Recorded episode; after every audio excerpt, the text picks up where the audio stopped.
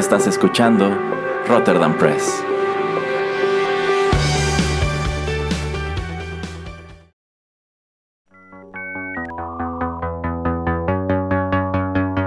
TechPili.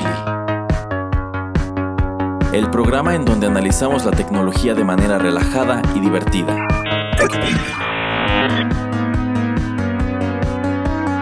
Bienvenido a TechPili. Nuevas tendencias, nuevos dilemas. Comenzamos. Hola, ¿qué tal amigos? Bienvenidos a la emisión número 42 de TechPili, nuevas tendencias, nuevos dilemas. Los saluda Juanito Pereira a través de los micrófonos de Rotterdam Press. Y bueno, esta ocasión me vuelve a acompañar el señor Erasmo a esta transmisión. ¿Cómo estás, Erasmo? Hola, señor Pereira. Hola a todos nuestros escuchas y me encuentro bien. Aquí listo para hablar de tecnología y otras cosas escabrosas en TechPili. pues es, ojalá no sea tan escabroso porque esta ocasión vamos a hablar de cosas que le encantan al señor Erasmo. Vamos a hablar de comida, Erasmo. Ah, muy bien. Yo puestísimo. Es más, deje sacar de una vez acá mi babero. Aquí están mis cubiertos, mi mantelito. Ya. Yo estoy puesto para hablar de comida cuando sea. Excelente. Bueno, pues yo quería empezar con esta tendencia que estamos viendo en algunos países, Erasmo, y que está llegando a México, que son los supermercados que solamente existen en línea. ¿Qué significa esto? Que pues el supermercado o la tienda no tiene un lugar físico, no puedes ir a ningún lugar a ver los productos eh, que verías en un supermercado, desde las frutas hasta los electrodomésticos, los cereales, etc. Entonces, lo único que puedes hacer es meterte a su página de internet y a través de ella revisar los productos, pedirlos y te los llevan a tu casa. Entonces, eh, quería yo saber tu opinión, Erasmo, acerca de que este, acerca de este tipo de lugares eh, en, Europa ya son bastante comunes, digamos, que pues ya no puedes ir a ningún lado. Eh, eh, bueno, que existen este tipo de empresas que, te pueden llevar tus cosas a tu casa, pero pues ahora sí que es una empresa 100% electrónica. Entonces, ¿qué, ¿cuál es tu opinión acerca de, de que lleguen los supermercados a países como México? Híjole, en ese caso no me da tanta confianza, la verdad, porque bueno, por lo menos cuando tú vas al súper, si hablamos de perecederos sobre todo, pues en el caso de, no sé, frutas, verduras, pues allí puedes ver a lo mejor si está bueno, si está todavía verde, etcétera.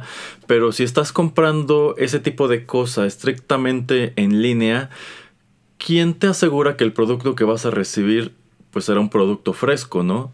O sea, a lo mejor compras unos plátanos y qué tal si te llevan a la, casa unos plátanos todos verdes cuando la imagen que está en, el sitio son unos plátanos pues así amarillos, ya todos eh, sabrosos y listos para comerse.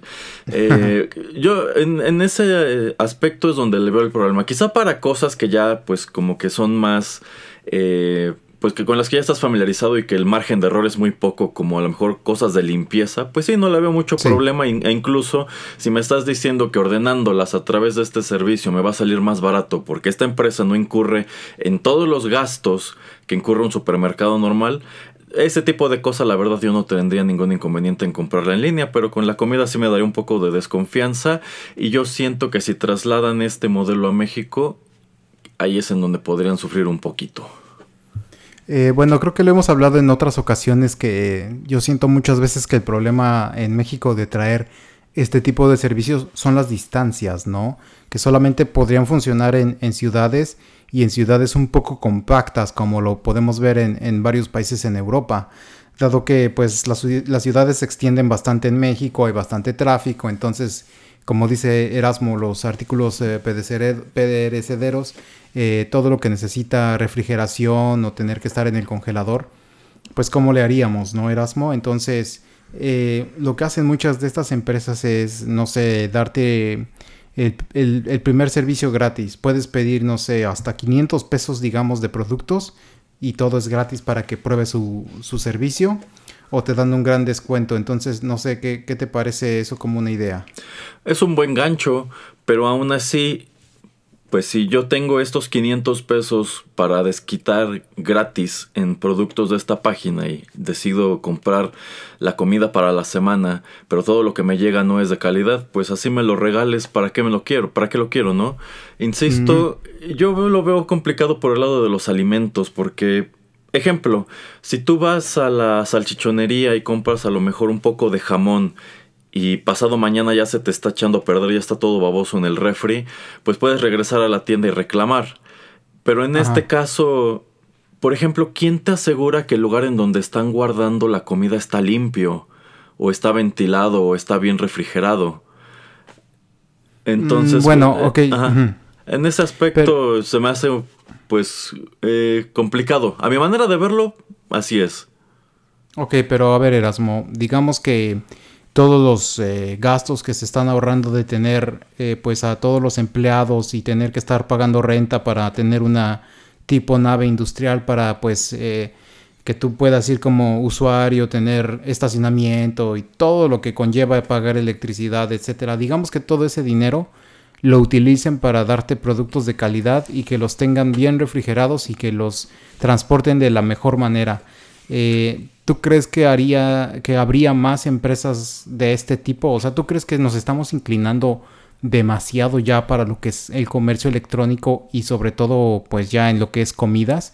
Porque pues sí, Amazon o tiendas que ofrecen pues cualquier tipo de producto físico que sean electrónicos o o de cualquier otro tipo que no necesariamente electrónico, pero pues que no tiene fecha de caducidad, eh, pues es, punto y aparte, pero pues viéndolo por el, por el sentido de, de, la comida, eh, supongo que ahorrándose el dinero, como ya estaba yo diciendo, pues supongo que también te van a dar muy buen servicio al cliente en línea. Quiero suponer, estas son suposiciones y que pues van a cuidar que el producto sea bueno, porque si no, pues tú no vas a volver a pedir. Entonces, quiero que tú me, que lo enfoquemos más en el sentido de, ¿crees que esto crezca? O sea, ¿crees que haya más empresas que se dediquen a vender comidas eh, de este tipo que podría uno encontrar en el supermercado debido a, los, eh, a los cortes en los gastos que están ellos eh, pues teniendo al no estar físicamente en algún lugar? Pues, híjole, en el caso específico de México, pienso que hace falta que primero el mercado del comercio electrónico crezca más, porque también hablábamos en un programa anterior de que no es de ninguna manera tan grande como lo es en Estados Unidos o como podría serlo en Europa. Aquí en México persiste mucho la desconfianza al consumo electrónico. Eh, me late que hay tiendas hay supermercados que ya lo están fomentando, eh, tipo pues haz tu pedido en línea y ya nada más vienes a recoger a la tienda e incluso pues ya tienen esta otra modalidad en donde hay cajones en el estacionamiento en donde tú llegas, tocas un timbre y dices que vas a recoger y te sacan de la tienda el pedido. Entonces digamos que eso lo hace un poco más, más express. Realmente la diferencia de eso a como tal estar esperando el súper en tu casa ya no es mucha. Pero como sea, siento que el consumidor sigue teniendo el respaldo de una tienda que está pues allí, a donde si no le gustó lo que le mandaron a su casa, pues puede ir a gritar, puede ir a reclamar, puede ir a devolverlo. Eh, digamos que tienes una solución un tanto más inmediata. Para que estas empresas que no tienen una sucursal física puedan entrar bien en el mercado, tendrían que asegurarse manejar unos estándares de calidad altísimos para que no, no haya fallo, para que entrega concretada sea entrega satisfecha. Y pues eso es lo que le daría como, como realce, ¿no? Que tendría que ser un servicio con productos de buena calidad, muy buena atención y muy buen tiempo de entrega. Porque vamos, si tú vas a pedir en línea y me estás diciendo que hacer mi súper en este sitio me cuesta a lo mejor un 30% menos que ir al supermercado, pero se va a tardar a lo mejor unas 8 horas en llegar, pues como que allí lo sopesas, ¿no? Dices, pues ¿qué me conviene más? ¿Ahorrarme dinero y esperar tiempo? ¿O ir a la tienda y pagar un poco más caro, pero tengo los productos en ese momento y me aseguro de que sean los productos que yo quiero y que sean pues cosas de la calidad que deseo, que necesito o que me puedo permitir. Eh, no lo sé, sería interesante ver qué pasaría con una empresa como esta en México, pero tomando en cuenta el tamaño del mercado electrónico aquí, no estoy muy seguro que de inicio tuvieran mucho éxito. Ok, Pero, y también viéndolo desde el punto de vista de, los negocios, Erasmo, eh, siendo tú como el empresario que quiere apostarle a, un tipo de esta, de este, a un a una empresa de este giro, eh, ¿cómo lo ves? Desde ese punto de vista, más como el empresario, más que como el consumidor. Pues supongo que debe ser muy atractivo, porque de entrada la inversión es menos. Como dice el señor Pereira, no necesitas un gran almacén, no necesitas eh, gente de limpieza o cajeros, administración, eh, atención al cliente, estar gastando en pues doble refrigeración porque necesitas refrigeración en, tu, en, tu, bodega como refrigeración en tu piso de ventas, etcétera, etcétera. Sí, sí te debes ahorrar muchas cosas. Eh, digamos que aquí tus gastos irían más orientados a la promoción, a hacer que tu sitio pues sea lo más amigable posible, que funcione bien, que funcione rápido, que ofrezca eh, distintas opciones de cobro y al reparto. Yo creo que aquí realmente lo que tendrías que pegarle es a la logística. Ahora, esto te permitiría salir al mercado con un menor precio de venta. Probablemente, pero habría que ver si, si esto también incide en este en el margen de ganancia porque pues sabemos que los supermercados compran una cantidad bárbara de producto. Entonces, eh, pues con los volúmenes de compra que tienen y también con los volúmenes de venta, yo me imagino que su margen debe ser muy considerable. Habría que ver si puedes competir con ellos en margen. Este, supongo que para el inversionista es eso, poner en una balanza cuáles son los pros y los contras de este negocio. Que sea algo que a futuro podría tener mucho más auge, yo pienso que sí porque si la gente empieza a ver que es conveniente y que no, no, hay problema y no van a tener el riesgo de que, no se les clonen la tarjeta o algo, eh, pues yo creo que sí habría un sector que estaría dispuesto a pues estar pidiendo el súper desde su casa para ahorrar tiempo o para estar un poco más cómodos. Y como el ermitaño moderno que eres tú, Erasmo. pues insisto, hay cosas que no tendría ningún inconveniente en pedir de ese tipo. Por ejemplo, las cosas de la limpieza, que son productos que yo ya conozco. Este.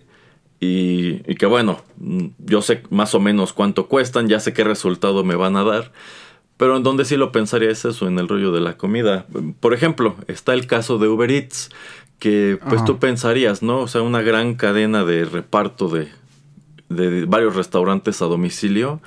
Pero pues a fin de cuentas es un servicio lento, caro, que luego no tiene muchas opciones y que luego pues llega tu comida fría o llega tu comida toda deshecha porque pues el fulanito de la moto viene como loco zigzagueando entre los coches. este, supongo que sobre todo tomando en cuenta lo que conozco de, Uber Eats, pues luego no es tan atractivo pensar en que te lleven la comida, aunado a lo que comento de que pues ahí sí no tienes garantía de que, pues qué tal si la bodega donde tienen aventadas las naranjas hay hasta ratas o cosas así.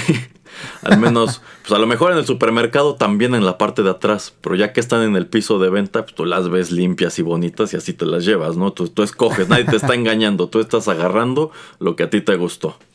Es que exactamente es, a donde yo quería llegar, em, por lo menos eh, aterrizándolo en mi caso, de lo que yo compro de fruta y verdura es lo que hace que este tipo de servicio para mí no sea atractivo, porque digamos que si yo compro manzanas y solo con que me llegue, pido seis manzanas y con que me llegue una un poquito podridita o de un pedacito que ya se está eh, pues como digamos, sí, ya se ve vieja o lo que tú quieras que se les cayó o por porque ya se está pasando su, su, buen tiempo, pues ya, ya con eso me, me, desconvencieron. Porque uno, pues, cuando va a la tienda, se, se, da el tiempo que uno quiere para revisar, para inspeccionar cada pieza de lo que está comprando, ¿no? Entonces, eh, pues si tú tomas una manzana y le das las vueltas que le quieras dar y la inspeccionas es porque dices, ah, esta es una buena manzana que no tiene golpes, que se ve limpia, que se ve pues no tan vieja, entonces pues listo, esto es lo que me voy a llevar, es lo que voy a consumir.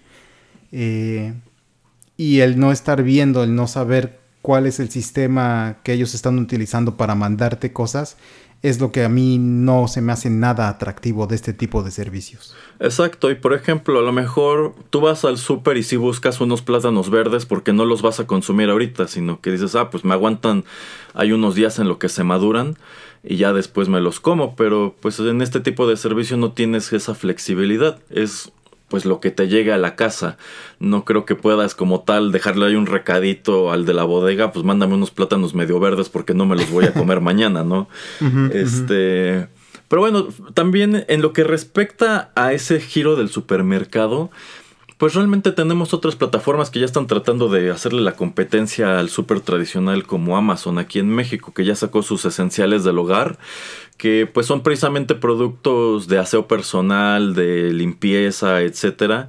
Son marcas que ya tienes muy bien identificadas del supermercado. Y el otro día me asomé precisamente a ver pues si me convenía más comprárselas a Amazon que al supermercado que voy por lo, por lo regular. Y no, realmente Amazon lo tenía más caro. ¿En serio? Sí, entonces a mí me pareció muy curioso que, pues a pesar de que Amazon está tratando de entrar en ese, en ese ramo y te ofrece precisamente esa comodidad de que compras en línea y si tienes Prime, se supone que te llega al día siguiente, eh, pues lo revisas y está un poquito más arriba en, en precio. Entonces dices, pues para lo que me iba a ahorrar, mejor voy al súper, ¿no? Y, bueno, también algo que se me hizo muy curioso es que parece ser que tienen presentaciones en medidas que no tiene el supermercado, porque eso sí. Ah, caray. Ah, e, es, que, es que ahí está el catch. Por ejemplo, a lo mejor el litro de limpiador de pisos cuesta 10 pesos en el supermercado, ¿no? Y tú, y tú buscas un botellón de limpiador de pisos de la misma marca muy parecido en Amazon y está en 9. Dices, ah, bueno, pues este, un peso menos, ¿no? Sí está chido. Ah, pero esta botella es nada más de 850 mililitros. Ah, mira. Ajá, entonces, bueno, yo sí hice mis números y dije, pues el precio por mililitro está más caro Amazon. Eh, que de hecho en algunos países sí te tienen que presentar el precio eh, ah, de venta ya lo y por litro. De, hecho, ya lo hacen. Hay productos que está vendiendo Amazon al mayoreo, que sobre todo son los de su marca, este que sí te, sí te desglosa. O sea, por ejemplo, juego de 5 ganchos para colgar la ropa, 25 pesos y abajo está desglosado 5 pesos cada uno. Ah, mira. No, pero a lo, a lo, que voy es que ya hay empresas, no sé, si te compras tu cereal, eh, no sé, en Squeak y el cereal te cuesta 30 pesos por una caja de 400 gramos, abajito tiene cuánto te costaría el kilo. O sea, porque tal vez hay varias presentaciones de la misma caja, hay de 400, de 300, los chiquitos que son nada más como para una sola servida o como para niños, el que vienen en paquete de, varios. Eh, entonces te dice, pues entre más pequeño compres, pues obviamente al sumarlo el kilo te va a salir más caro para que tú veas que pues comprar un paquete más grande te va a salir un poquito más barato. Pero bueno, es para que tú compares más precios teniendo, digamos, un, pues una tabla esencial que, es justa y que es fácil para todos. Y donde tú puedes comparar el Nesquik con el, no sé, el, el Crunch. Que el Crunch lo venden en cierta presentación y el Nesquik en otra. Entonces tú dices, puta, pues cuál está más caro, cuál más barato. Como dice Erasmo, tengo que hacer mis números. Pero esta es una manera más sencilla de, ah, mira, pues aquí dice que en total, total, este es más barato que el otro. Así es. Bueno, es, lo cual me lleva a pensar que deberíamos hacer aquí en Rotterdam Press un programa que se llamara Juanito y el supermercado, en vista de que ya, se, ya se trata de todo este bloque de consejos de compras para el hogar. Habrá que hacerlo y, y tendremos que hacerlo en locación exacto, ándele, esa idea me agrada. Pero que, nos pero, que nos regalen de estas cosas que luego andan repartiendo en los pasillos, de que si quieres probar el yogurt, el jamón, el refresco. obviamente, obviamente iremos solamente a los supermercados que ofrezcan eso. Exactamente. bueno, pues ya con eso, no sé si quieras agregar algo acerca de los supermercados virtuales, Erasmo. No, ahora sí que ya comenté lo que tenía que comentar. Muy bien, entonces vamos con la primera pausa y ya regresamos.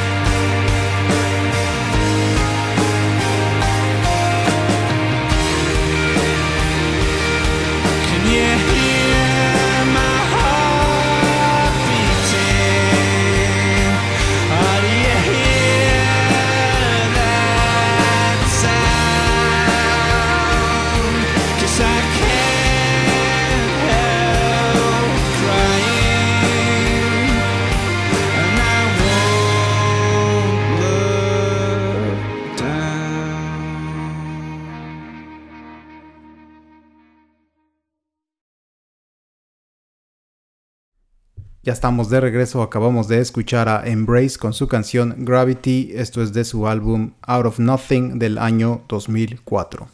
Y bueno Erasmo, sigamos con el especial de Tecpili de la comida. Ah, muy bien, muy bien. Eh, Erasmo, ¿tienes idea de lo que es Beyond Meat o Impossible Foods? Ah, caray, no, no me suena.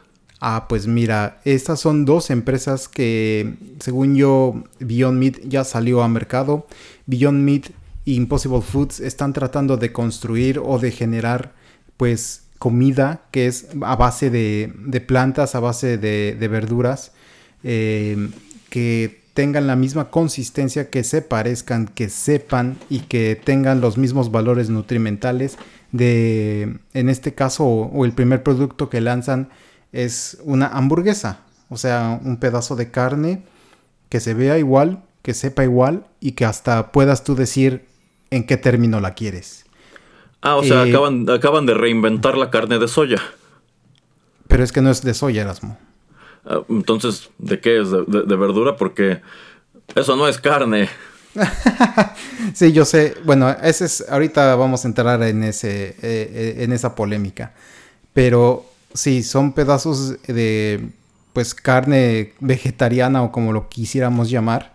Eh, pero estas dos empresas están súper enfocadas en que cuando tú te la comas, Erasmo, tu cerebro y tu paladar sienta que están mordiendo lo que es carne de res. Entonces, estas empresas han sido ya tan famosas y ya ah, tienen tanto éxito que por lo menos se me parece que Beyond, eh, Meat eh, ya ofrece una Big Mac, eh, no Big Mac, una Whopper, perdón, una Whopper en Burger King. y también quieren hacer pues varios ahora quieren saltar también a, trabajar con Kentucky Fried Chicken para crear algo que parezca pollo, obviamente que no sea pollo, pero pues con los mismos valores nutrimentales. Ahora Erasmo, quitando ahorita de primera instancia si eso no es carne, ¿qué te parece que pues en laboratorios tipo startup en San Francisco y en estos lugares estén pues ya creando eh, un producto nuevo que te va a dar los mismos valores nutrimentales que una, que una carne de res. Eh, ¿qué, te parece esto?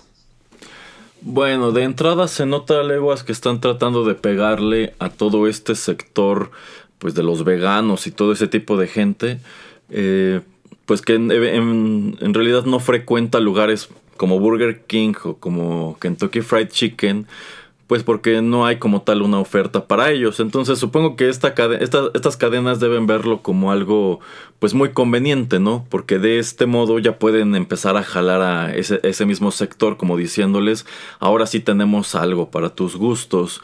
Pero yo no entiendo cuál es la necesidad de querer disfrazar las cosas como algo que no son. si, me, si me van a decir que esta carne que me están sirviendo, y esa carne pónganla entre comillas, está hecha, no sé, de coliflor y soya y este betabel y zanahoria, pues mejor sírvanme un plato que tenga este brócoli, coliflor, betabel y zanahoria, en lugar de pues apelmazarlas todas en, algo que parece carne y que seguramente para darle el aspecto le pusieron colorante y saborizantes.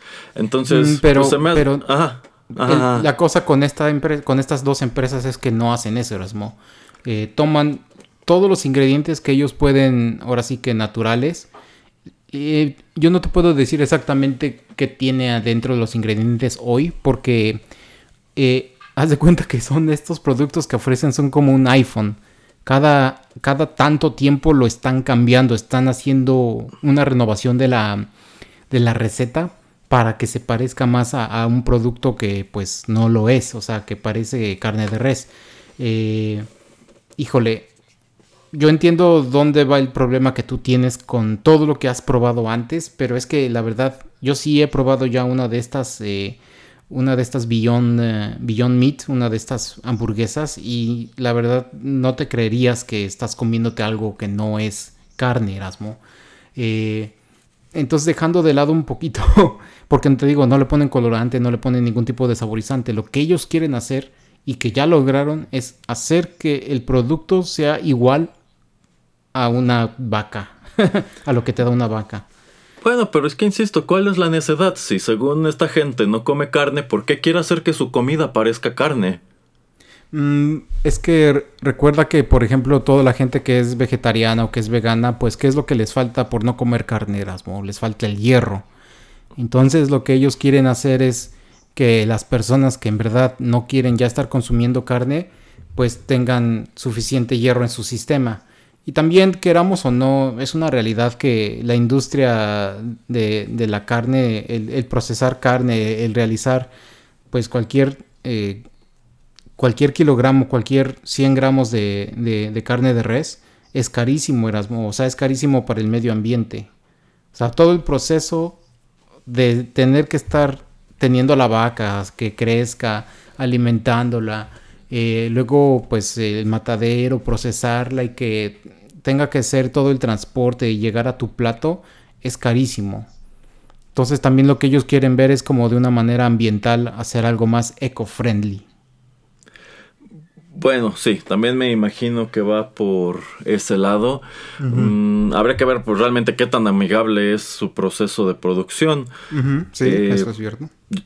Pero pues insisto, a mí, yo, yo, no soy muy fan de todo ese tipo de cosa que es este, pues disfrazar la comida como algo que no es. Si tú no eres amigo de comer carne, ¿por qué quieres que tus verduras parezcan carne? Si para ti es contaminante, violento, este, si es malo comerte una hamburguesa porque está hecha de un animal, pues no veo por qué hacer que tus verduras se parezcan a esa cosa que pues de otra manera te resultaría tan repulsiva, ¿no? Yo me imagino que es más desde el otro punto de vista, Erasmo, es no tratar de convencer al vegano de que eh, se adapte y parezca como una persona entre comillas normal o entre comillas carnívora, sino hacia el otro lado. Es para convencer a los carnívoros de que existe la posibilidad de cambiar uh, un producto por otro que les va a saber igual que, y que les va, pues digamos, a dar lo, mismo en sabor y en eh, nutrición. Entonces, creo que el enfoque que le están queriendo dar estas empresas es más a convertir a esta gente que come carne en por lo menos eh, alguna vez en, en, la semana o en cada dos semanas tener este tipo de productos en su mesa. No lo sé, señor Pereira. No, no, termina de vendérmelo. Pero, eh, a ver, tú no, tú no la... O sea, ¿tú por qué no la probarías, Erasmo? Déjate eso de disfrazarla. ah, no, o sea, sí la probaría, sí la probaría. Pero, por ejemplo, yo he probado hamburguesas de soya, he probado chorizo vegetariano. Y, por ejemplo, en el caso de la hamburguesa de soya, pues sí, la verdad no sabe para nada como la carne, pero en una ocasión que compré chorizo vegetariano, sí tiene el aspecto, la textura y más o menos el sabor de pues un chorizo este normal, ¿no? Y bueno, lo cual te lleva a preguntar eh, cómo, cómo le hicieron, porque sí está medio, sí está medio convincente.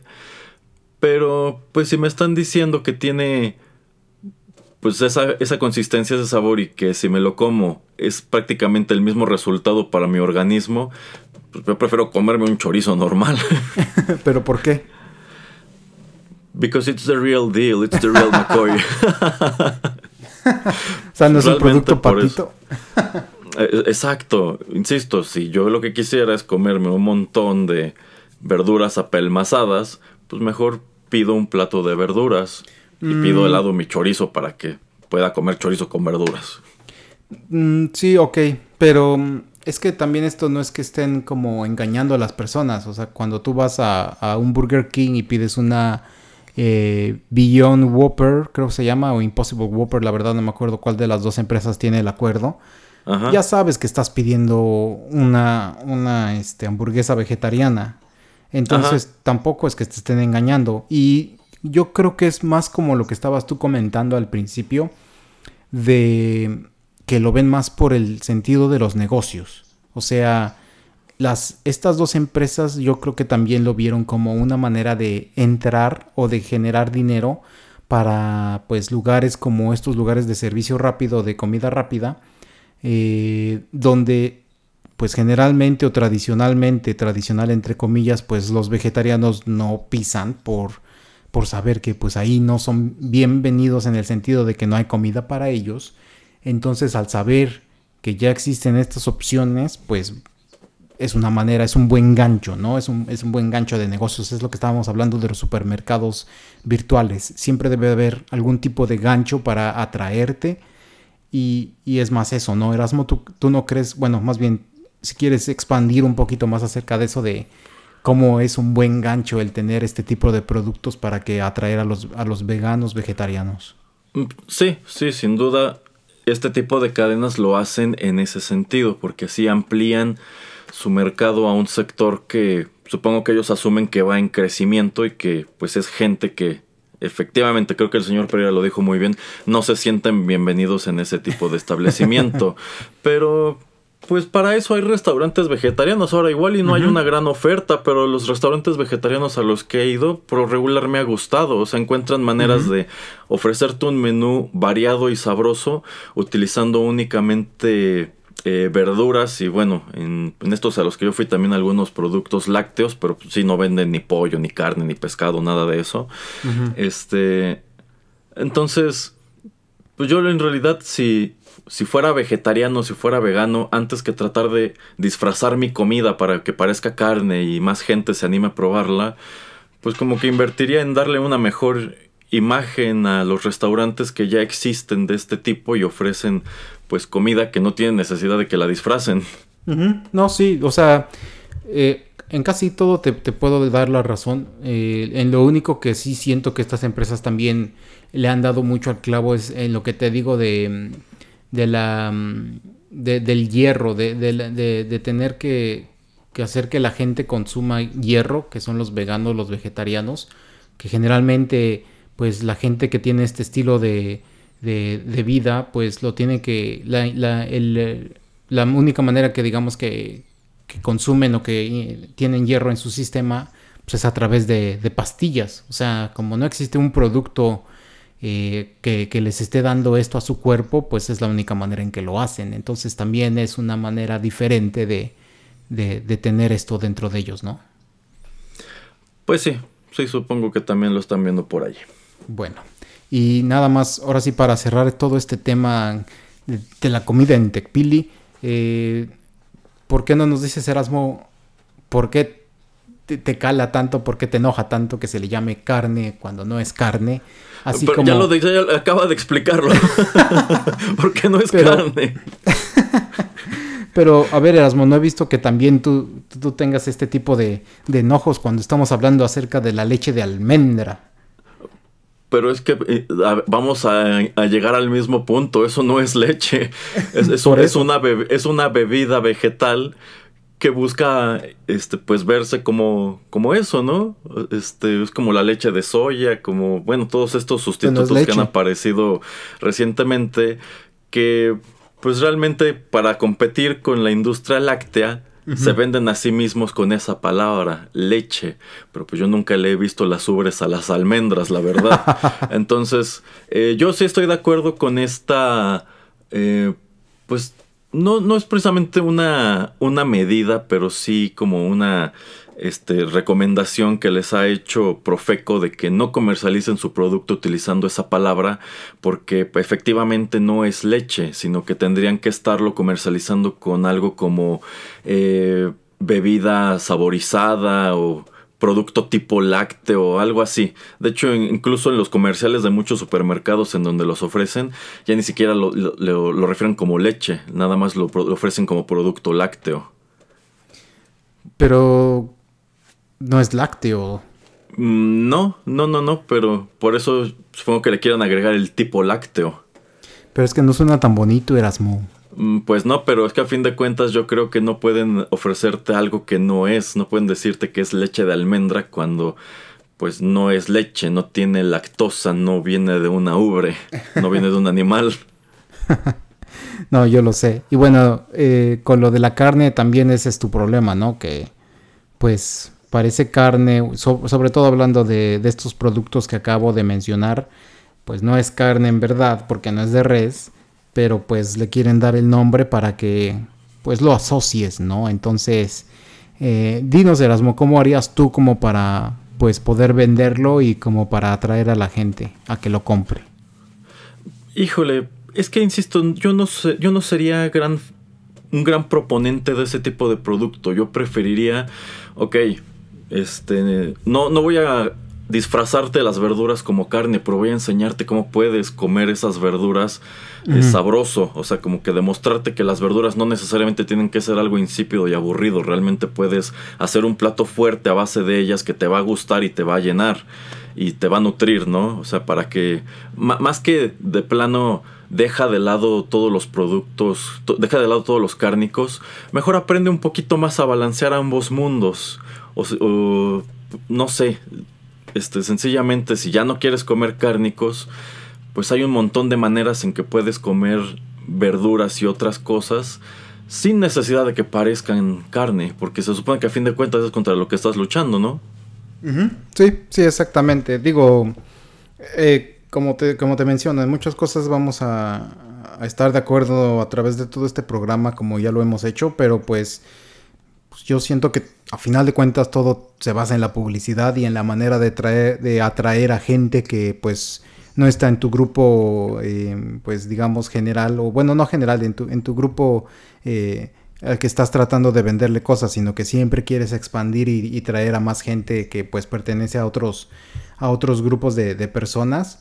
Eh, entonces, pues yo siento que es la única manera más fácil de leche de almendra o carne vegana. Entonces, digo, no es que yo esté tan de acuerdo, porque sí tenemos que proteger, digamos, los nombres de, los productos para que la gente pues no caiga eh, en pues en mentiras o en engaños para comprar cierto producto, ¿no? Es como, de hecho no, no he visto, yo en algún lado había visto la noticia hace uno o dos años de que eh, en México no existe una ley que diga que un producto que dice, eh, no sé, agua light, agua de sabor light, no por poner el light, tiene que ser, em, que tiene que tener menos grasa, tiene que tener menos azúcares, tiene que tener menos lo que sea. O sea, eso es, no hay nada eh, en el, no hay nada que ate a la compañía a presentarte un producto que en verdad sea menos que algo que no dice light. O sea, ellos lo, lo usan nada más como branding, o sea, para hacer publicidad para que tú lo compres porque dice light. Pero si la Coca y la Coca Light tienen el mismo nivel de azúcar, tú no puedes ir y demandar a la Coca-Cola porque uno decía light. Mm, no, realmente no. Esto sí, eso, ese rollo de los productos light es muy engañoso y en ocasiones es hasta peor porque, pues por ejemplo, el caso específico de la Coca-Cola, que en años recientes ya le dio por sacar esta otra versión que dice sin azúcar, pues tú dices, ah, bueno, no tomo Coca-Cola normal porque todo mundo me dice que tiene muchísima azúcar, tiene mucha más azúcar de la que yo debería estar consumiendo en un solo día. Entonces, eh, pues Coca-Cola saca una versión que te dice sin azúcar. Lo que no te está diciendo es que ese sin azúcar se refiere a que no tiene azúcar refinada, pero e, e, ese mismo porcentaje lo están sustituyendo como dos o tres edulcorantes distintos que te lleva exactamente al mismo lugar y si no es que peor porque... Eh, bueno, a mí, por ejemplo, no me gustan ese tipo de, de, sustitutos. Y pues en algunos casos incluso te dicen que... Bueno, ahí igual depende mucho a quién le preguntes. Hay quien te dice que es peor que tomes eso, hay quien te dice que es peor que consumas la azúcar refinada o la azúcar morena. Entonces, realmente no es como que ya con eso digas, ah, bueno, pues tengo el mismo producto que sabe rico y me gusta y ya estoy librándome de los azúcares. Pues no, sencillamente estás consumiendo otros azúcares. Y lo mismo ocurre con un montón de productos light que a lo mejor dicen, ah, bueno, este es light porque tiene este, menos azúcar o menos grasa que el otro. Pero realmente ese hueco lo están sustituyendo con otra cosa. Sí, exactamente. Entonces, pues híjole, no sé, Erasmo, no, sé a dónde va, van a ir todo este tipo de, de tendencias. Yo siento que es interesante, por lo menos lo que nos presenta Impossible Foods y, Beyond Meat, de que pues ya lo ven con la estrategia como una startup, como empresas que pues empiezan con una mentalidad de hacer algo tecnológicamente diferente. Eh, obviamente lo que acabamos de, de comentar acerca de Coca-Cola pues es, es algo eh, pues muy distinto porque pues es una estrategia de mercado tratando de ocultarte algunos eh, ingredientes, pero pues lo que yo quería traer más era acerca de, de Impossible Foods y de Beyond Meat, de cómo la estrategia de cómo ellos em, empezaron se parece más a una empresa tecnológica que a una empresa que pues nada más y realiza realiza este pues un producto eh, para el consumo humano, ¿no? Sí, sí, eso sí. Bueno, pues eh, vamos con otra pausa, Erasmo. ¿Qué te parece? Muy bien. Bueno, ya regresamos.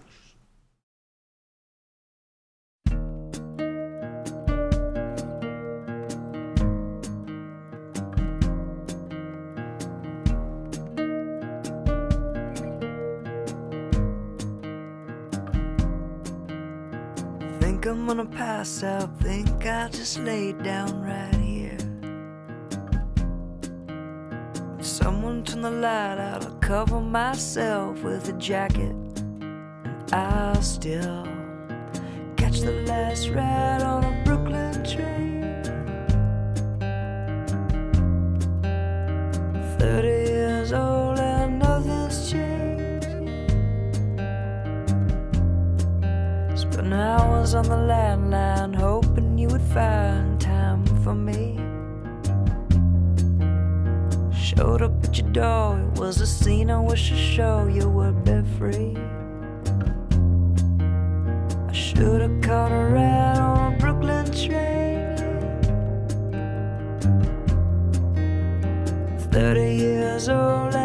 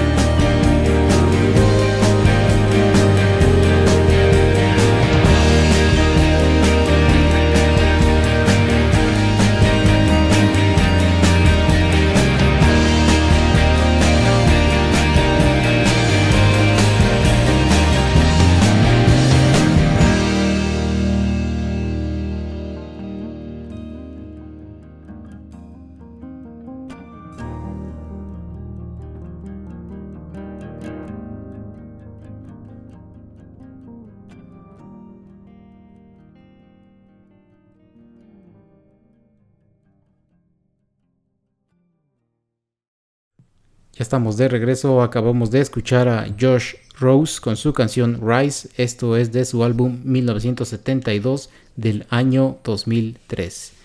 Y bueno, a ver Erasmo, vamos a retomar un poquito eh, algunos de los temas que hemos tenido en emisiones pasadas y algo de lo que eres tú experto porque pues, eh, no sé, o te encuentras las noticias o las noticias te encuentras, te encuentran. eh, Háblanos acerca un poquito de, las efimuertes y, y de nuestro próximo candidato. Digo, no me gusta la verdad reírme de la gente, pero pues eh, la verdad no, entiendo por qué muchos quieren saltar a la fama de esta manera, pero pues eh, nos traes un caso acerca de alguien así que pasó en México, ¿no? Sí, bueno, yo no podría sino decir que pues aquí es en donde la teoría de la selección natural cobra más relevancia y demuestra que tiene la razón. Pero bueno, sí, efectivamente hace unos programas hablamos sobre las selfie-muertes, que es un fenómeno que se da sobre todo con, con mucha frecuencia en la India, en donde pues personas se ponen en situaciones de riesgo para tomarse selfies y colocarlas en Instagram y de este modo ganar popularidad. Y esto se ha traducido en que algunas de estas personas efectivamente han salido lastimadas o hasta han perdido la vida, como un señor en la India que se tomó una fotografía justo en la orilla de un edificio y pues o perdió el equilibrio o le ganó el viento y se fue para atrás y murió. O también otro señor que se tomó varias fotografías en las vías del tren y a pesar de que el tren le estuvo tocando para que se quitara, este señor eh, se mantuvo firme en su posición hasta que tuvo el tren muy cerca y el tren alcanzó a golpearlo. Y bueno, eh, lamentablemente la semana pasada nos toca un caso parecido aquí en México. Bueno, la semana pasada o la antepasada, en donde una chica se está grabando a sí misma haciendo yoga o estiramientos en el balcón de, pues supongo que es su departamento. Y en un, bueno, en uno de estos ejercicios, como que se cuelga del barandal pero supongo que se resbaló o ya no tenía tanta fuerza y cayó cayó creo que 20 pisos, una cosa así. Y bueno, este me parece que sí perdió la vida debido a esto. Y pues ahí quedó el, el, video registrado. Y para colmo, pues son videos a los cuales tristemente el morbo de la gente populariza. Y incluso luego en portales noticiosos que se supone que no son para ese tipo de cosa. este, bueno, sí te advierten imágenes fuertes, pero lo están posteando de cualquier manera. Cuando a mí me parece algo de muy mal gusto, la verdad. Pues, pues sí.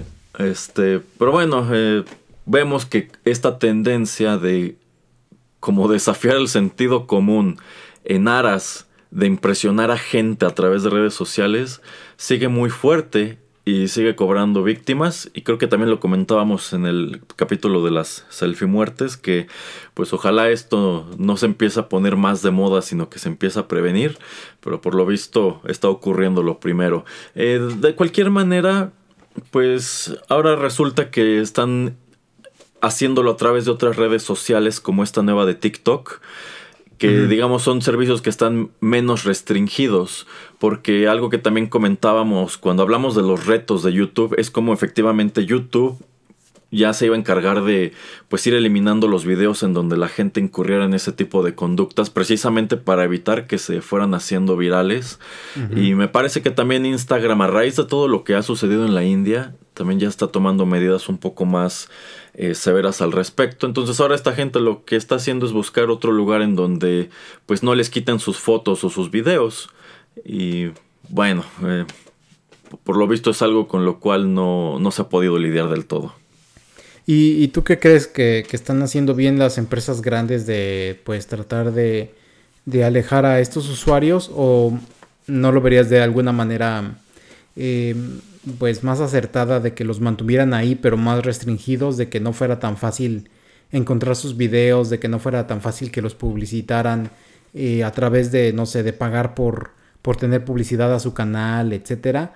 Eh, porque como dices, si lo vemos de una manera en que pueden irse a otras plataformas, pues estas plataformas van a, cobrar, quieras o no, más relevancia, van a, tener más gente, más usuarios y creo que esto pues los haría como lugares más de morbo, como estamos comentando, ¿no? Entonces, híjole, no sé si, si algún tipo de censura o de restricciones servirían como para que una no se te fuera un usuario y dos pues para que no se expandiera o no se viralizara tan, tan rápidamente o tan largamente un video de este tipo. Pues supongo que sí fue una espada de dos filos para ellos. En el momento en que YouTube te dice ya no puedes estar difundiendo tus retos tontos a través de esta plataforma, efectivamente te vas a buscar otra cosa y ya en este caso YouTube perdió a pues un usuario que de cualquier manera estaba generando vistas, estaba generando ad revenue, eh, pero pues supongo que fue en su momento hacer la cosa correcta, porque pues e, eso era sobre todo al principio a través de YouTube que esto se difundía, este y bueno, ahora digamos que se les dificulta otro poco y también fueron muy señalados de que estaban coartando la libertad de esta persona que pues a fin de cuentas era su vida, era su cuerpo, eran sus decisiones y tenía su derecho a expresar lo que sea que estuviera expresando haciendo estas situaciones peligrosas.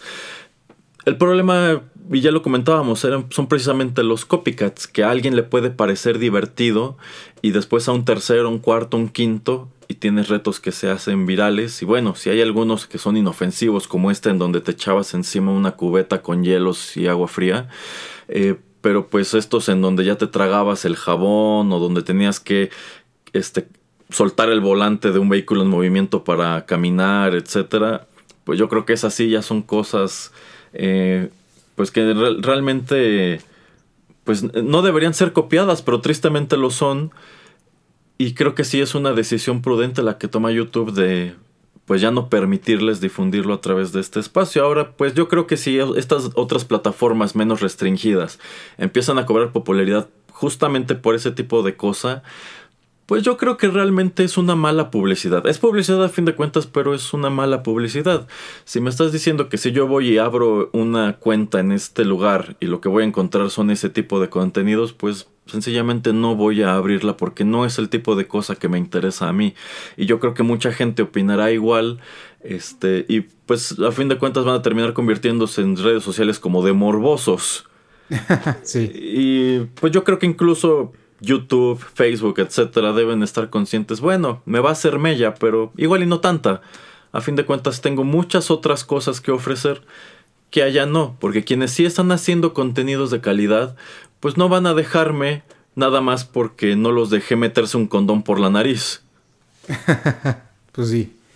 Eh, pero yo creo que le diste al clavo cuando hablabas de restringir la libertad de expresión eh, porque pues hasta dónde podemos ver o, o más bien se genera la controversia en el saber o en el pensar o en el decidir pues hasta dónde llegan los poderes de estas plataformas para pues imponer em, eh, la manera en que ellos quieren manejar esta red, esta red social o, YouTube, eh, por ejemplo, su servicio, de decidir qué es lo que está ahí, qué es lo que no está ahí y pues como ya hemos comentado en otros programas, pues simplemente estas plataformas son dueñas de lo que, bueno, no son dueñas, eh, sino que tienen poder de decisión de qué puede estar ahí y qué no. Entonces, la gente a veces se va con la mala idea de que eh, esto es un lugar público porque cualquier persona puede generar una cuenta y de que sienten que están violando sus derechos de libertad de, expresión cuando no, cuando en los términos y condiciones dicen que las empresas van a poder decidir siempre qué es lo que puede estar ahí y qué es lo que no puede estar ahí.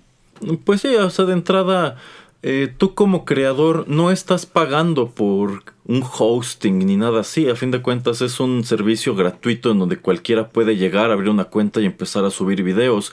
Entonces, efectivamente hay una... hay reglas, hay políticas de, de uso.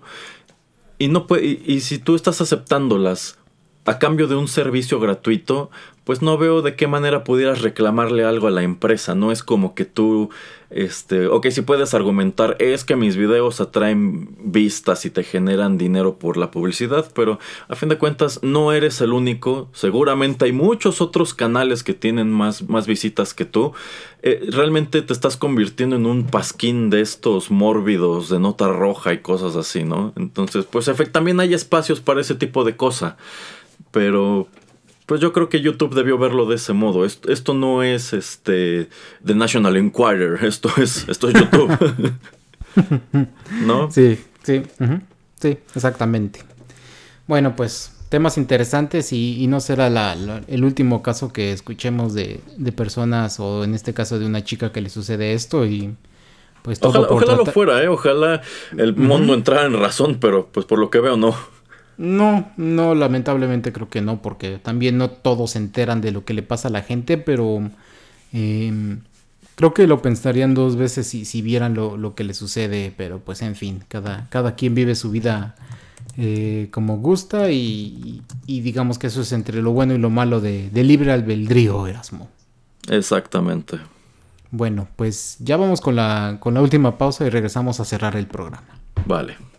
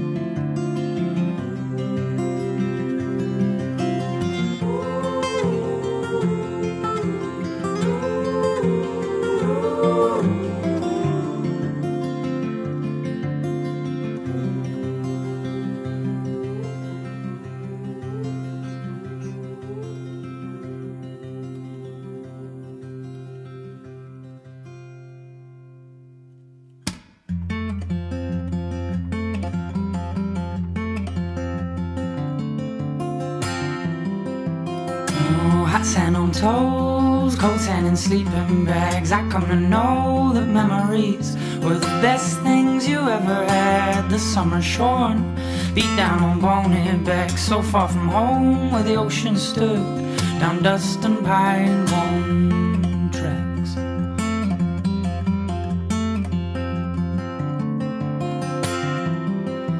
Mm, We slept like dogs down by the fireside. Awoke to the fog were all around us.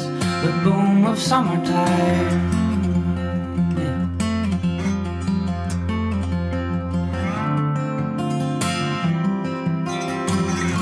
We stood steady as the stars in the woods, so happy hearted in the warmth rang true inside these bones. The old pine fell, we sang.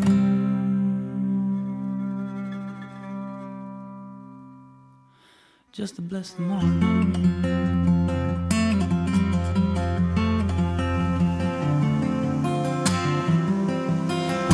Hot sand on toes, cold sand in sleeping bags. I come to know the friends around you are all you'll always have. Smoke in my lungs, or the echoed stone, careless and young, free as the birds that fly.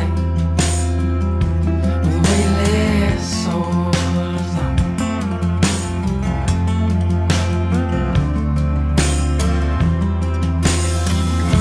We stood steady as the stars in the woods, so happy hearted in the warmth rang true inside these bones. Stood steady as the stars in the woods, so happy hearted in the warmth rang true inside these bones. As the old pine fell, we sang.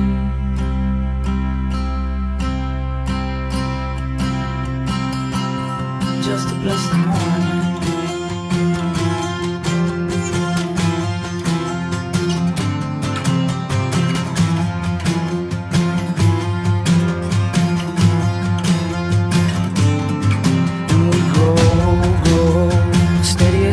Morning, yeah,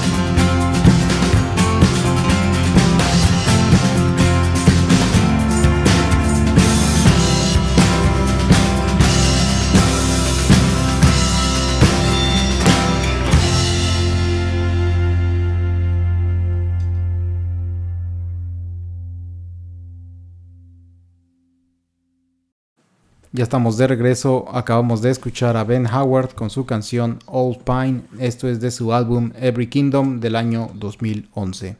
Y bueno, ya vamos a cerrar el programa. Vamos a platicar de una película muy esperada de Erasmo, pero él, antes de hablar de esto, nos trae algo más. Eh, sí, y de hecho esto es algo que se me ocurre mencionar precisamente en el transcurso de esta misma semana.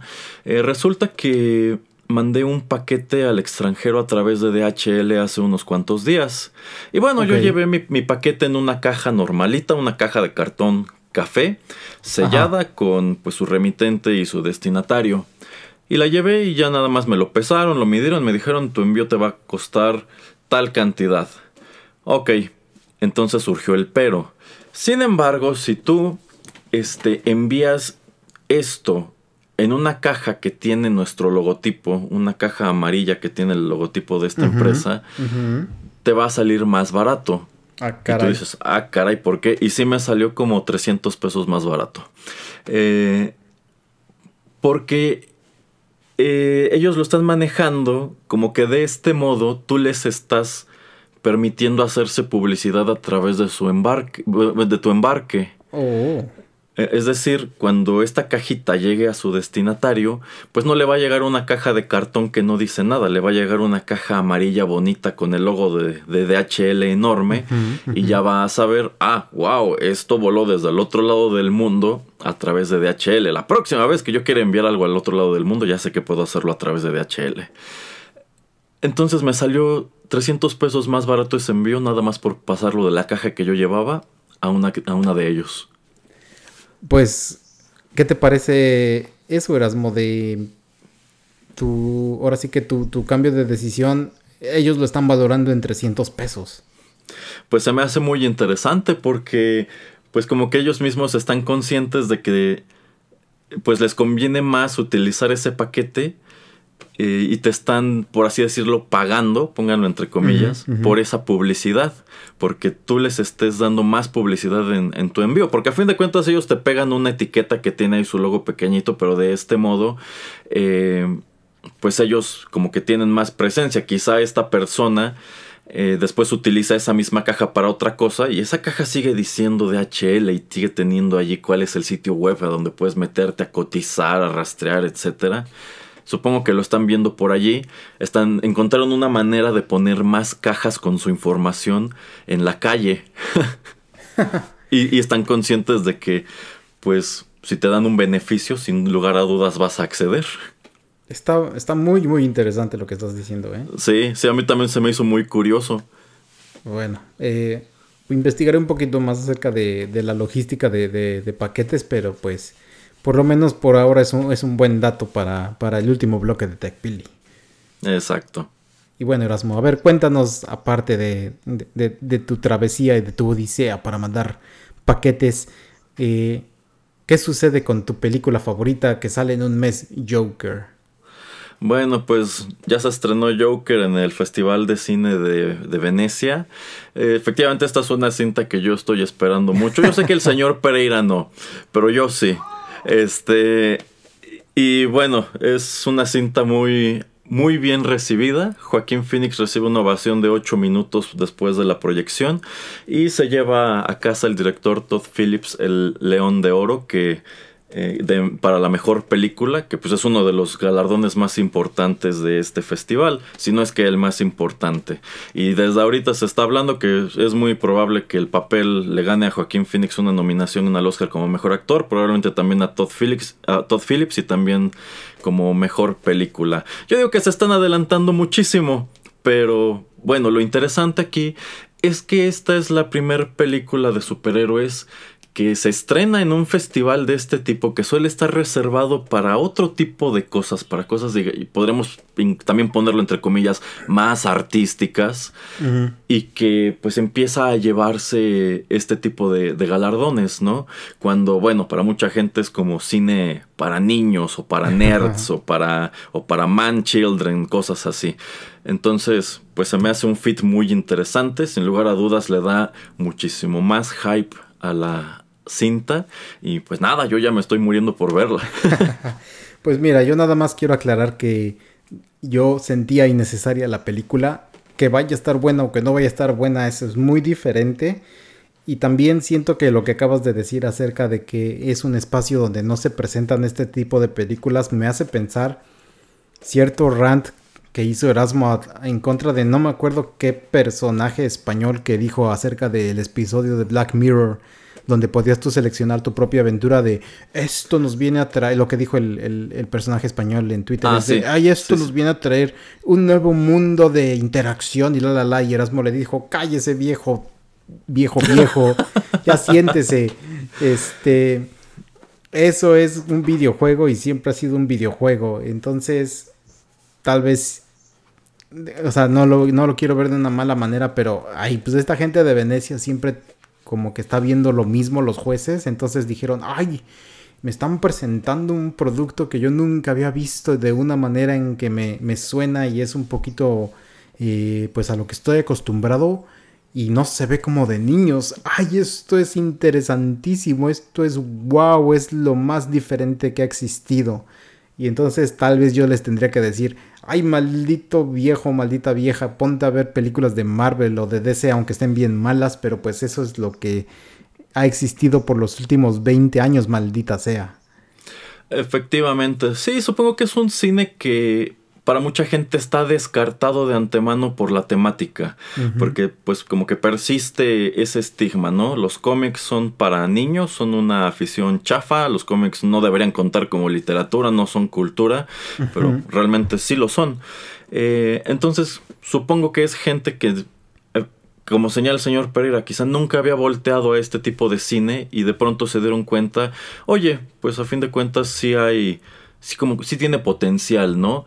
Bueno, aunado al hecho de que, pues desde los trailers que ves, se nota que este señor eh, Todd Phillips, pues va a sorprendernos con, pues tan solo con la fotografía y con la cinematografía, este, lo cual, pues es curioso tomando en cuenta que es un director que viene de hacer comedias que no son del gusto de todo mundo.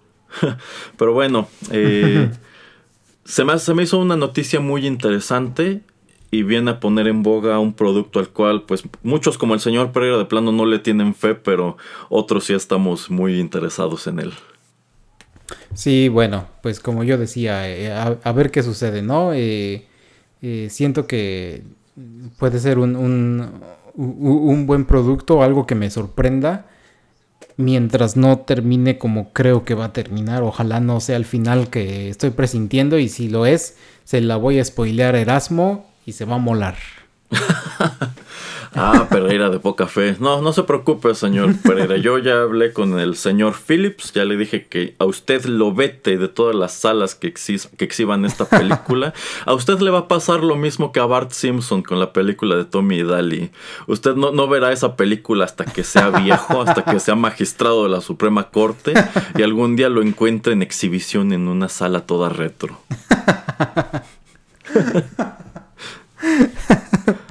bueno, tal, tal vez así sucederá. Con, ese bonito pensamiento creo que podemos cerrar el programa. sí, sí, sí, ya con eso llegamos al final. Muy bien, pues eh, muchas gracias a todos por escucharnos. Eh, recuerden que pueden eh, encontrarnos en SoundCloud, en todo lo que es Apple Podcast, Google Podcast y pues en casi todos los lugares donde se den este tipo de servicios. Tuning Radio también. Eh, también en nuestro canal de YouTube. Y si no nos encuentran en su servicio favorito de podcast, háganoslo saber para tratar de estar ahí con ustedes. Ah, buen punto, señor Pereira, es verdad. Muy bien, pues muchas gracias al señor Erasmo. Yo fui Juanito Pereira y hasta la próxima. Bye. Bye. Esto fue TechPili nos escuchamos en la próxima emisión para continuar la charla y el análisis de todo cuanto a tecnología se refiere. Te esperamos aquí, en Rotterdam Press.